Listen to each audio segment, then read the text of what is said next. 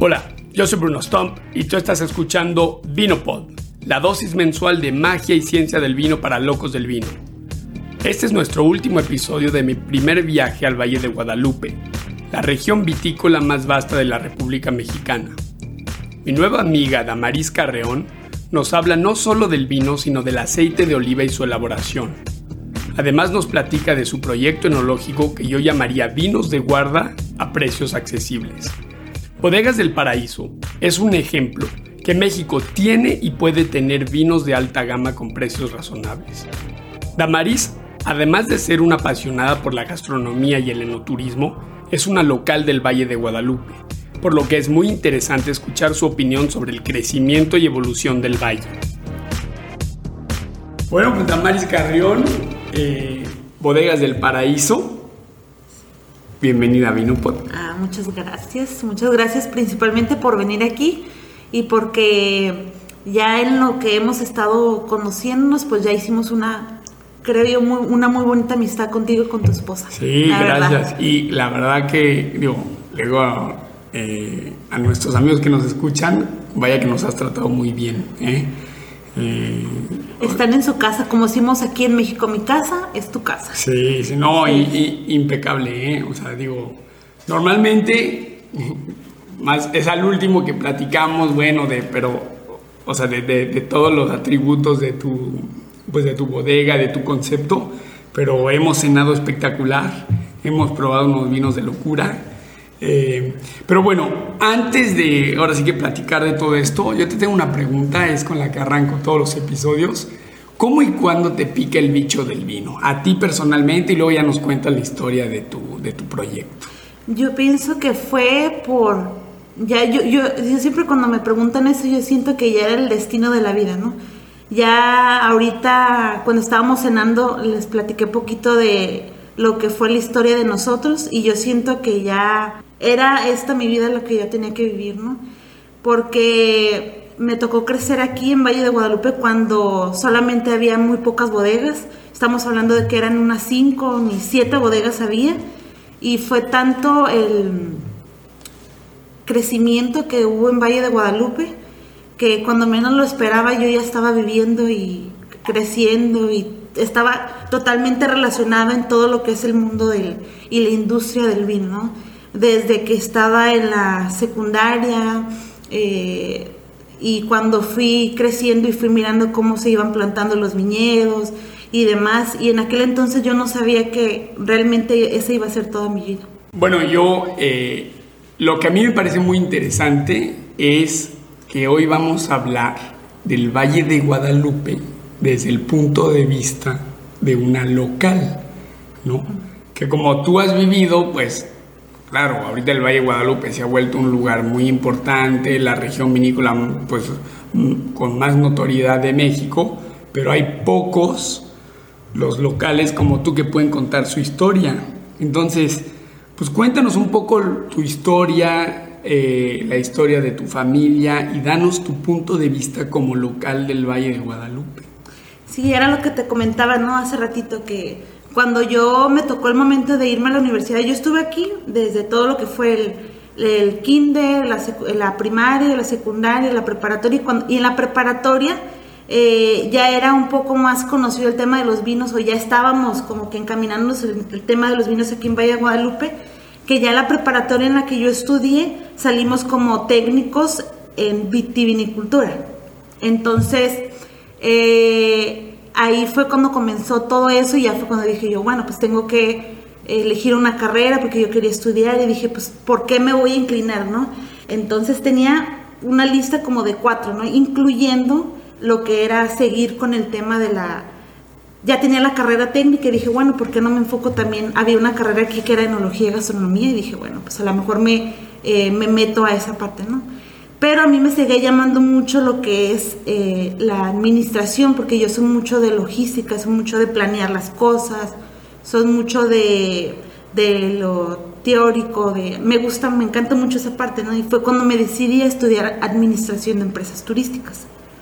Entonces, lo que te comentaba hace ratito, ¿no? Yo llegué a la universidad este, y yo les decía, no, pues vengo de Valle de Guadalupe. Y me decían, Valle de Guadalupe y pues me decían muchas, me hacían muchas preguntas raras, ¿no? De, eh, híjole, en Valle Guadalupe, ¿y tienen carretera? Y sí es cierto que allá andan en pura bicicleta, y sí es cierto que allá casi ni usan carros, y es cierto que los valles los tienen afuera, y me hacían muchas preguntas eh, extrañas, y yo decía, bueno, pues es que sí es un pueblo, y sí es cierto que no hay muchas cosas, pero, pero va en crecimiento, ¿no? Y ya ahí ya teníamos como ya había más bodegas, ya había muchísimas más cosas, ¿no?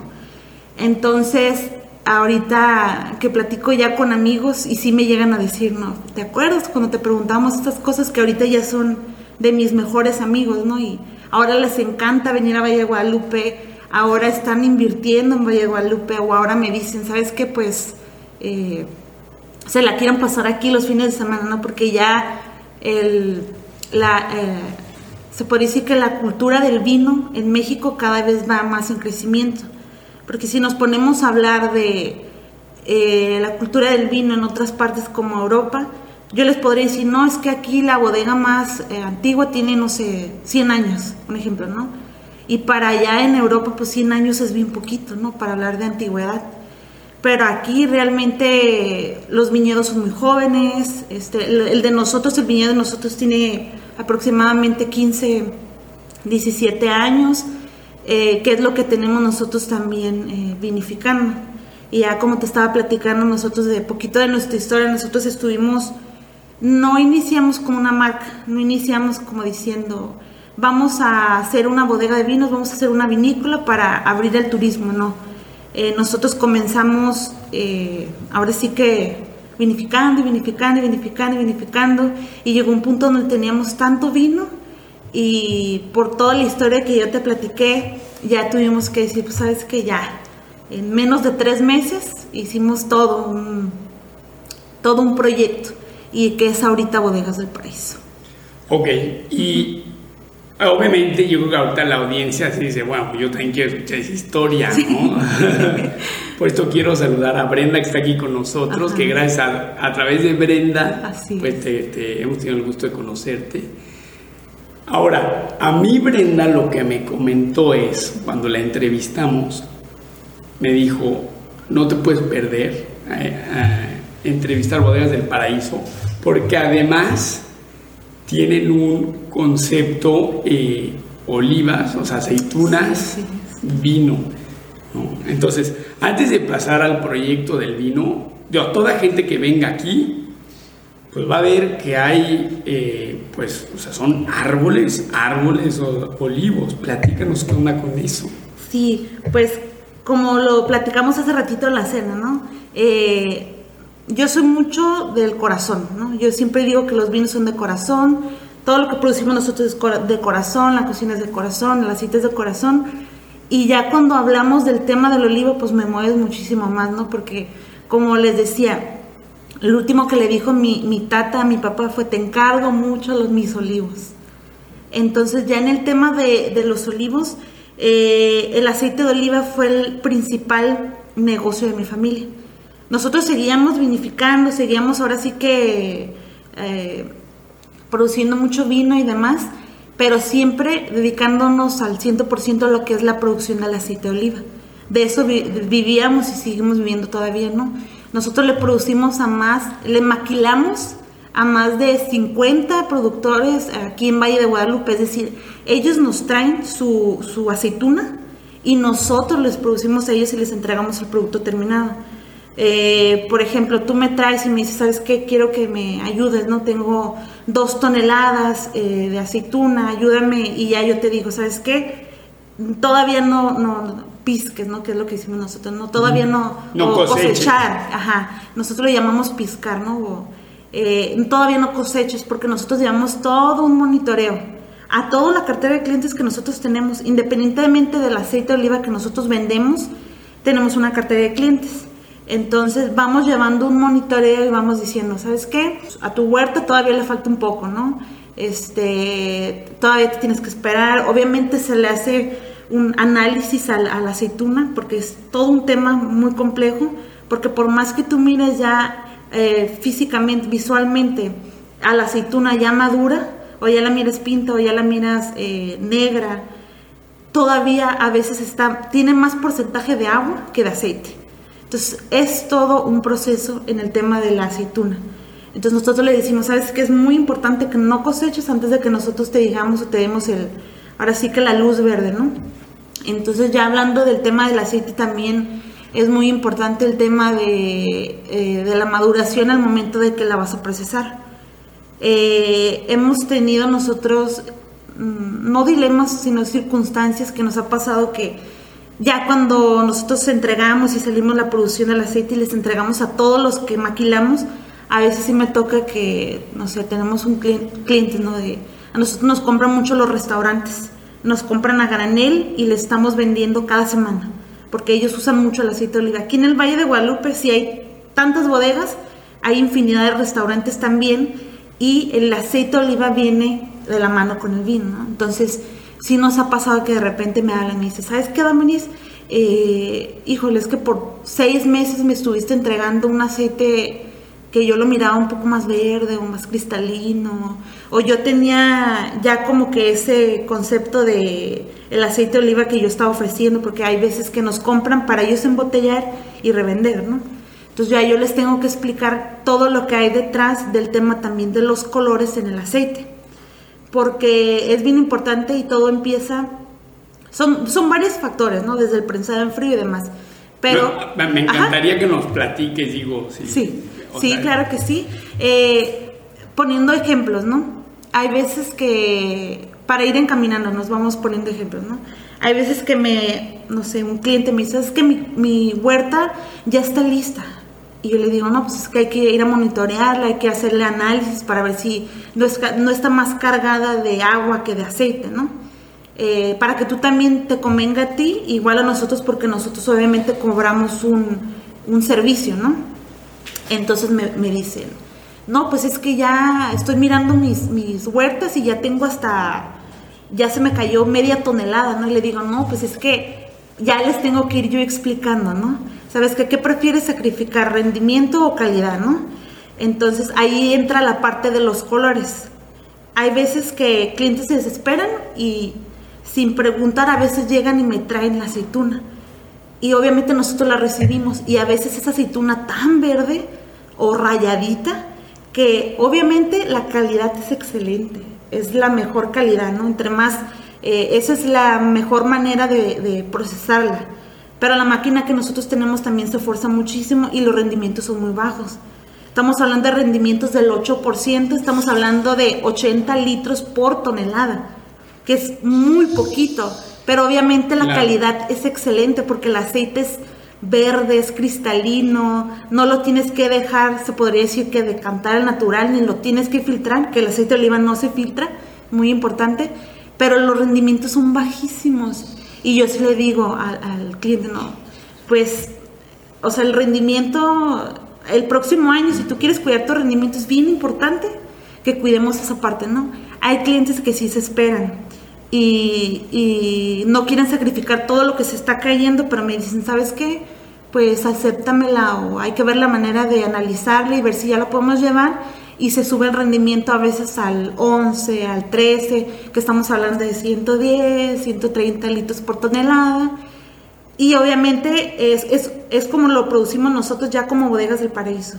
Se podría decir que tenemos nuestra receta, ¿no? nuestro nivel de maduración en que lo procesamos.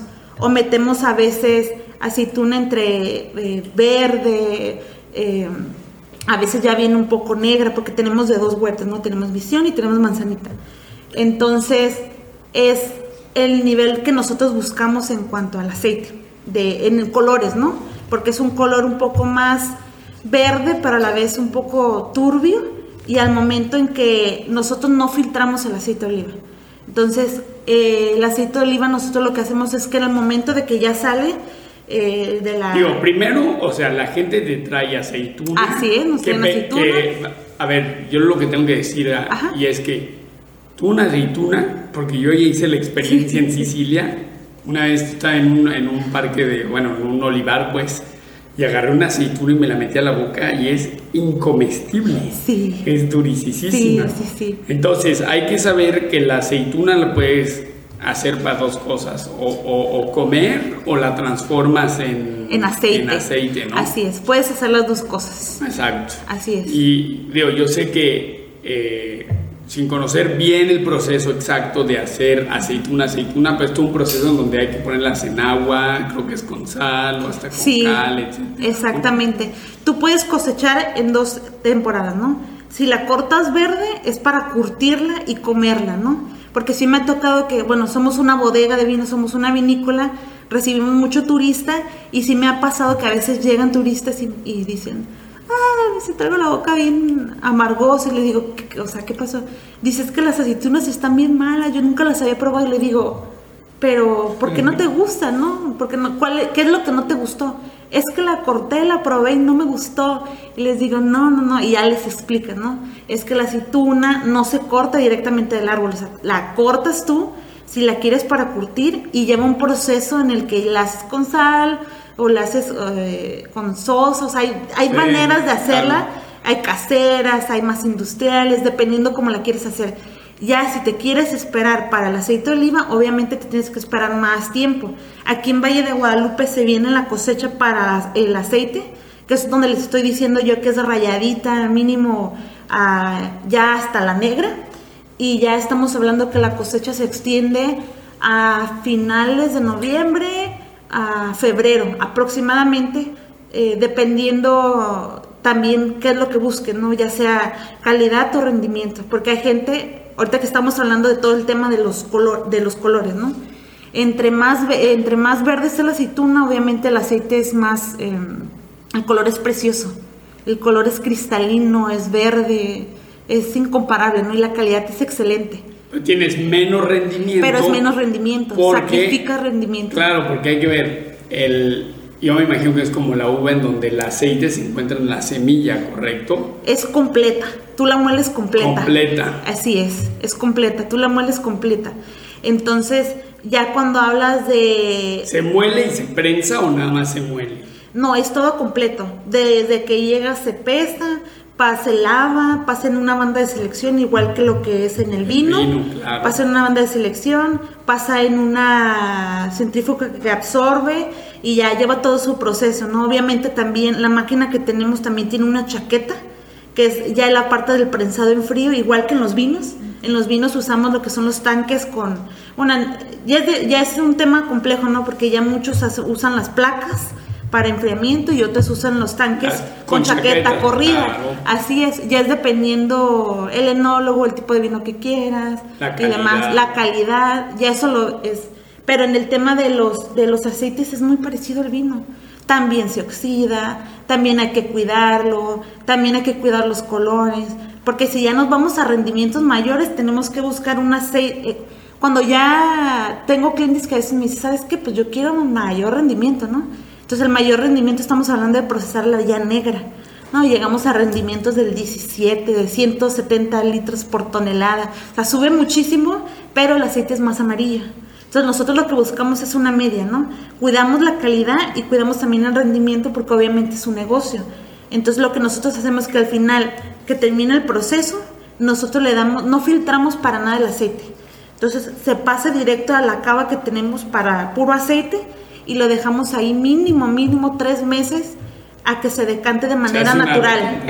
Exactamente, se hace una decantación pero de manera natural dependiendo en qué, en qué consisten los meses en que lo dejemos, de qué tantos se puede que sedimentos le queden. Porque al igual es una fruta, no es como una naranja que le exprimes, le quedan también y va bajando. Es, y juegas también juegas con, eso. Y con las densidades, ¿no? Exactamente, con las densidades y demás. Entonces, ya al final, cuando embotellas, embotellas toda la parte de arriba y abajo queda una capita bien bonita como en la arena cuando está mojada esa es la parte de abajo que queda, que son todos los sedimentos, se le podría decir que le queda el aceite. Entonces nosotros para nada filtramos el aceite de oliva porque consiste también en la parte de cuidar. Eh, cuando hablamos de aceite de oliva decimos eh, tiene que ser benéfico también para tu cuerpo, ¿no?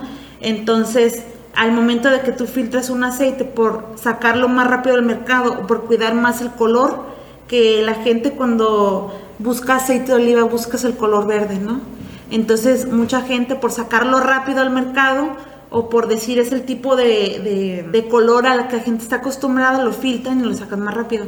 Que es a lo que volvemos ahorita con lo que iniciamos, ¿no? Del cliente que me marca y me dice, no, es que sabes que no es el mismo color al que yo estaba acostumbrada que tú me vendieras el aceite, ¿no? Y entonces ya le explico, mira, el aceite de oliva que yo te estaba vendiendo era aceite de oliva que ya tiene un tiempo, más de cinco meses, mm, ya casi para un año, en guarda, entonces yo, es esa parte, ¿no? Entonces ya ahorita el nuevo aceite ya es de este año, es más nuevo y obviamente todavía va. Le damos los tres meses, pero después de tres meses ya lo sacamos al mercado. Pero obviamente entre más tiempo, más se va cuidando esa parte del color. Es bien complejo, muy complejo. ¿Qué, es el extra virgen que vimos en las etiquetas? Eh, aceite de oliva extra virgen. En el extra virgen entran muchísimas cosas. Entra desde lo que estamos hablando ahorita del filtrado, entra la parte también del prensado en frío.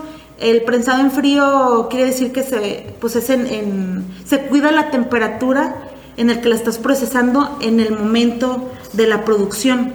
Porque el aceite de oliva, como estamos diciendo, el aceite de oliva es para todo lo que sean cosas frescas, nada que puedas tú poner a altas temperaturas, como por ejemplo las pastas, las ensaladas y todo eso. Porque sí me ha tocado mucho que de repente llega gente y dice, ay, es que quiero aceite de oliva porque me encanta hacer, eh, no sé, ¿qué podríamos decir? Un huevo con eso. Y yo le digo, no, o sea, tenemos que cuidar también esa parte, porque de nada sirve cuidar la parte de prensado en frío en la producción, cuando ya el momento de que tú lo utilizas, le matas todo tipo de propiedades.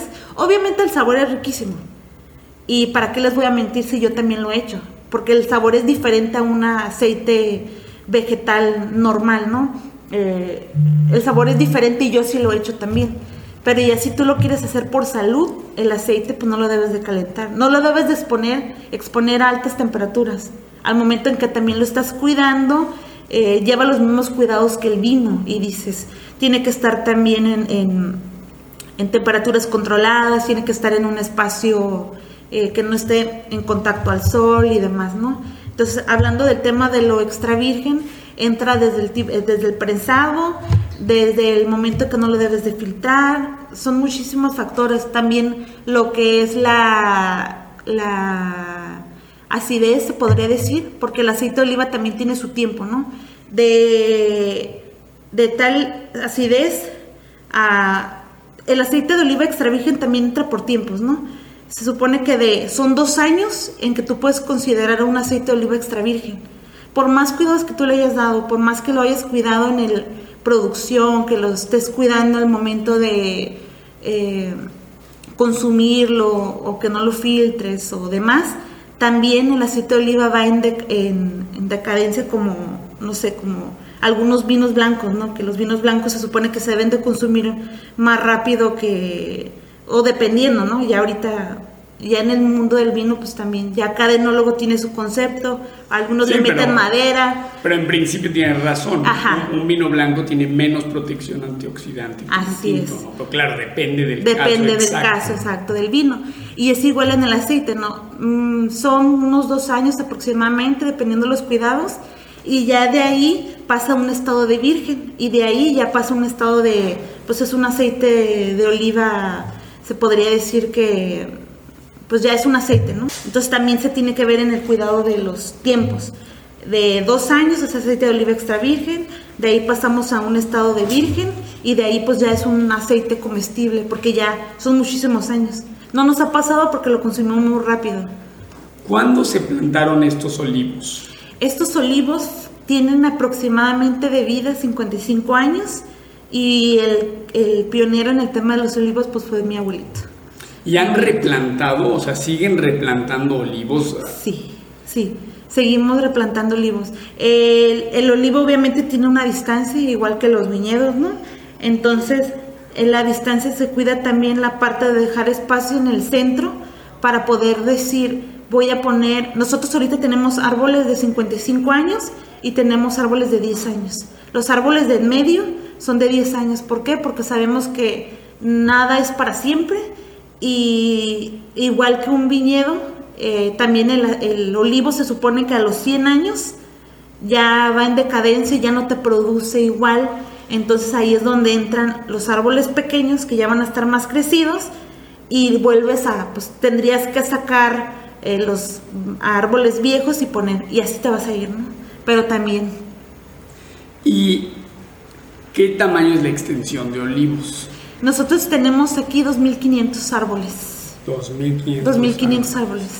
Eh, la propiedad que tenemos aquí es de 20 hectáreas, pero en cuanto a los olivos que están en todos los perímetros y en una parte concentrada que es de casi 5 hectáreas, tenemos dispersos esa cantidad de 2.500 aproximadamente. Wow. Sí. Yo, para el que ha visto un olivo, Sí. o sea, porque no son olivos chiquitos, No, no, no. son olivos relativamente grandes. Grandes. Ok, ahora platícanos de todo tu proyecto vinícola. Muy bien. Entonces yo hice mi estadía empresarial en Puerto Vallarta, en la cadena Gran Vélez, y estando allá, ya instalada, ya con un trabajo, ya con un departamento, y ya haciendo una vida, por azares del destino, eh, la sociedad que mi papá tenía con, eh, con otra familia, eh, pues tuvo que concluir por cosas de la vida, por crecimientos y demás. Entonces fue cuando yo me vine a Valle de Guadalupe porque recibí la llamada de mi papá que decía, ¿sabes qué? Ya te tienes que venir, te necesito aquí, tienes que venirte. Este, tenemos aproximadamente tres meses en lo que se viene la vendimia y ya para entonces ya tenemos que tener nuevas etiquetas, porque manejamos otra marca.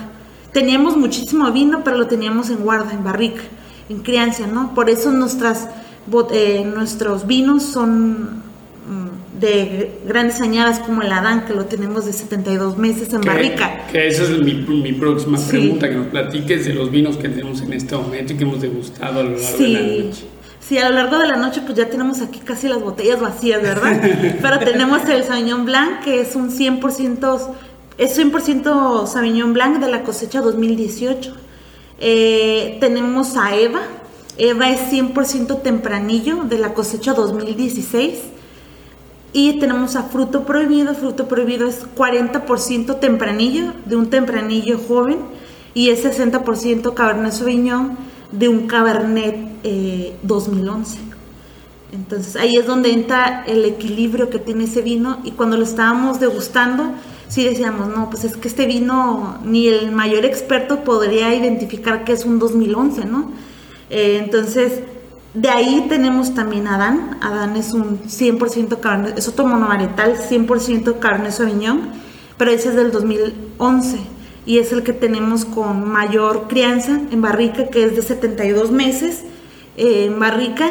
Y ya si hablamos en botella, cuánto tiempo tenemos de evolución y demás, pues todos tienen lo mismo. Todos tienen lo mismo porque de tenerlos en barrica y no tener una, no necesidad, ¿cómo podríamos eh, decirlo? No tener una prioridad de embotellarlos ya, ya, ya, lo dejamos y lo dejamos y lo dejamos y lo dejamos. Entonces al momento de que yo me vengo y llego de Puerto Vallarta, pues todo fue rapidísimo, ¿no? Entonces dijimos, híjole, pues, ¿qué tenemos? No, pues tenemos Cabernet y tenemos Tempranillo, en, en mayor, ¿no? En grandes cantidades. Entonces dijimos, ok, entonces vamos a hacer un- dos monovarietales, un Tempranillo, un Cabernet, y pues vamos a usar las, las mezclas y vamos a hacer una mezcla de tintas, ¿no? Que es el fruto prohibido. Ya con el tiempo sacamos el Sauvignon Blanc y ya este año que estábamos platicando de, eh, de la próxima vendimia que es esta, la 2000, la 2021, pues ya estamos hablando de por que ya la gente nos lo está pidiendo es que vamos a manejar también un, un rosado. Personalmente es la primera vez que me topo con, con esta tan grata sorpresa en México en donde ustedes vinificaron Sí. y guardaron en barrica. Sí. Las barricas muy bien guardadas porque digo, estamos degustando un 2011 que yo te decía, es que ni poniéndome una pistola en la cabeza te hubiera dicho que esto es un 2011, ¿no? Entonces, claro, de repente tienes mucho vino Sí. En barrica, en buen estado, tus viñas, mientras tanto, pues, están produciendo fruto en una región que, como nos comentaba Brenda, no hay uva, Y hay muchísima demanda. hay mucha demanda donde te pagan por anticipado, donde bodegas grandes para no decir nombres, ¿no? Sí, Como- sí, sí, o sea, nombres. pero que quieren, oye, ¿sabes qué? Yo me urge uva. O sea, tienes fruta, te la compro por anticipado, hacemos un contrato a varios años. Y claro, yo entiendo que de repente ustedes tienen una- un gran incentivo de decir, pues mira, o sea, necesidad, necesidad de hacer vino para mí no tengo ahorita, porque tengo mucho Sí. almacenado en, en muy buenas condiciones. Y platíganos, entonces, pues la propiedad es de 20 hectáreas, entre 4 y 5 hectáreas son olivos. ¿Cuál es tu extensión de viñas? Tenemos 12. 12. Y 12. de esas 12, ¿cómo está la repartición de las variedades? De las más predominantes que tenemos es el tempranillo y, el, y el cabernet y el sauvignon blanc. Ok. Ya tenemos, eh, eh, por las mismas proporciones tenemos eso. Bueno, tenemos más de cabernet. Ya si hablamos de... Tenemos también Syrah, tenemos... Que de ahí harán su rosado, ¿no? Así es, es lo que estamos pensando también. Tenemos un poco de Sinfandel, tenemos Merlot, eh, Docheto, pero sí son de las que menos tenemos, entonces lo queremos hacer para mm, en otras en otra ocasión tal vez, o tal vez este año, porque también habíamos hablado de sacar uno espumoso, que tal, tal vez podamos también considerarlo para este año, ¿no? Porque ya gracias a Dios ya el mercado ya es otro en cuanto a nosotros porque ya estábamos sentados eh, hace poquito en familia, ¿no? Y dijimos, no, pues es que ya tenemos que hacer vino, ¿no? Porque si queremos seguir manteniendo la calidad de los vinos que tenemos, tenemos que ponerlos en guarda un tiempo. No es como que vamos a Para mí, sacarlo. Ah, exacto. O sea, para mí yo creo que han creado ya un estilo propio único. Que Sí. yo creo que, o sea, si tú quieres hacer una clientela, es, tienes un producto especial, como son vinos de mucha guarda. Sí, O sea, son, o sea, yo creo que, bueno, partes de una buena calidad en fruta, pero vamos a ver, ¿cuántas veces tienes tú la oportunidad de probar un vino mexicano? Digo, de- por ejemplo, de- desconozco tus precios, pero ¿cuánto estás vendiendo? ¿Cuál es el precio de lista de Adán? El Adán cuesta 600 pesos. O sea, 600 pesos Sí. un vino que tuvo Sí. 72 meses en barrica. Sí. 2011 es la ganga del siglo, diría un sí, amigo. así es. O sea, sí. y- pero bueno, in- indistinto a eso, yo creo que tú- ustedes ya generaron un estilo único y muy interesante, que a tu clientela le va a gustar eso. Si a mí tú, o sea, si yo estoy acostumbrado a un Adán 2011, 72 meses con barrica, y me lo cambias por un Adán 12 meses en barrica nueva, pues quizás eh, me acabas de perder como cliente, porque Sí. ese eh, Cabernet Sauvignon 12 meses con barrica, pues no, pues lo tienes, o sea, lo tiene todo el mundo. Sí. Cambio, un Cabernet Sauvignon eh, 72 meses en barrica, no lo- o sea, digo, No muchas personas lo tienen. A mi conocimiento, digo, tam- tam- tampoco soy experto, o sea, justo, yo soy un técnico del vino, no, no, no soy sommelier. No creo que haya muchos, ahora sí que, nos- la gente que nos escucha que me mande ahí este, otros Cabernet Sauvignon con 72 meses con barrica. Ya sé, sí. Y ahora sí que fue se no, no un accidente, pero simplemente lo dejamos y lo dejamos por estar enfocados tanto en el tema del aceite de oliva. Y teníamos ya pues una gran extensión en viñedos que dijimos, pues se hacía y se hacía y se hacía y como antes no había tanta demanda de que compraran, eh, pues lo hicimos, todos esos años lo hicimos.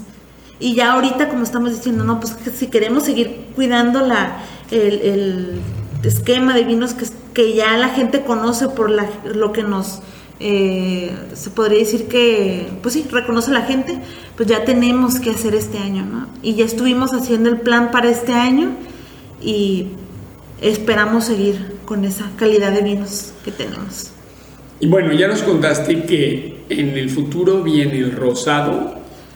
¿Qué más proyectos? Los proyectos que vienen después para Bodegas del Paraíso, pues sí, queremos un rosado. eh, eh, el- la idea también es eh, un espumoso.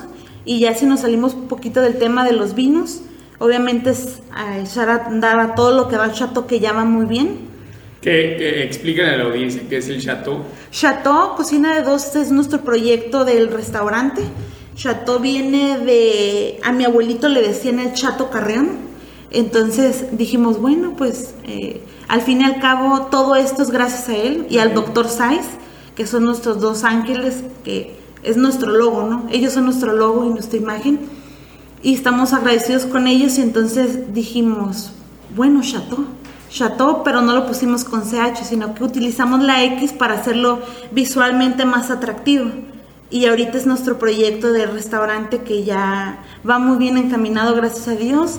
En estos tres meses que volvimos a abrir la gente, estoy muy agradecida con toda la gente porque nos han apoyado muchísimo en, en, todo lo que es eh, darnos a conocer o tengo muchísimos amigos aquí en Valle de Guadalupe y todos en la industria del vino y, o de restaurantes y, y ha sido muy bonito porque desde que abrimos yo recuerdo que nada más dijimos, ¿sabes qué? Pues no vamos a hacer evento de, de, de reapertura Simplemente anunciamos en las redes que ese día íbamos a abrir y se acabó, ¿no? Dijimos, no vamos a hacer mucho ruido, no nada. Y sentí tan bonito porque el primer día, que era un jueves, miré a tantas personas que hasta me dan ganas de llorar. Llegaron mis amigos de la universidad, llegaron todos mis amigos de aquí de las bodegas, llegó familia, vinieron amigos de que viven lejos y vinieron a pesar de que es jueves y al día siguiente trabajaban y se sintió muy bonito y es cuando dices, bueno, pues algo estás haciendo bien, ¿no? Algo estás haciendo bien. Y de ahí pues darle con todo al proyecto del restaurante y en un futuro también tenemos el, el proyecto del hospedaje que ya está en marcha, ya está en pláticas y también lo, lo queremos hacer. ¿Y cómo te puede contactar la audiencia? Eh, me puede contactar ya sea por la, la página de Chateau Cocina de Dos en Instagram y en Facebook también me pueden contactar por la página de Instagram y Facebook de Bodegas del Paraíso o la mía que también, que es la que uso en Instagram, que es Damaris Carrión o The Wine Paradise. También estoy así. Y pues a mí en esa página también me... Yo la empecé como una eh, personal y pues fue creciendo también mucho ahorita y más que nada, pues todo es del tema de Bodegas del Paraíso, Chateau, los vinos, que es lo que a mí me gusta, ¿no? Pues te agradezco por, eh, por la invitación, por la, la, velada tan padre que hemos pasado, por toda la degustación, no solo de, vino, sino de alimentos. Fue de veras un espectáculo gastronómico. Eh, yo invito a toda la audiencia pues que vengan al valle, como Brenda y tú lo saben, es la primera experiencia eh, nuestra y la verdad que nos vamos con inmensas ganas de regresar, ¿no?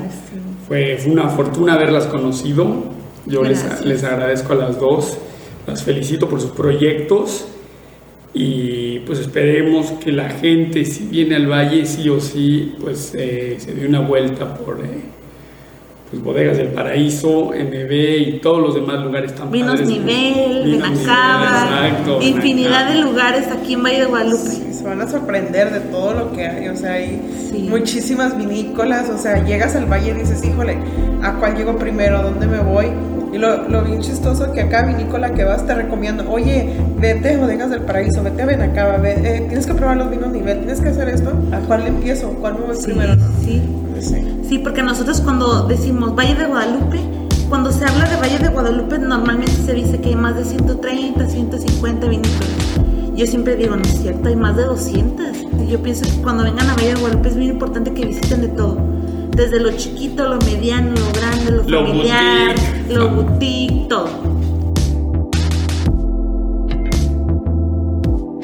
Este episodio fue producido por mí, Bruno Stump. ¿Conoces una región vitícola que quieras que exploremos? Mándanos un audio note al correo de vinopod.gmail.com con tu propuesta. Si te gustó Vinopod y quieres apoyar, esto lo puedes hacer siguiendo, bajando y suscribiéndote a Vinopod en donde sea que escuches Vinopod. Vinopod es un proyecto independiente y nuestra única fuente de ingresos es el apoyo de los locos del vino que nos escuchan. Apóyanos en Patreon. Nos encuentras en patreon.com diagonal Vinopod. Me despido con este proverbio persa. Un poco de vino es un antídoto contra la muerte. En grandes cantidades es el veneno de la vida.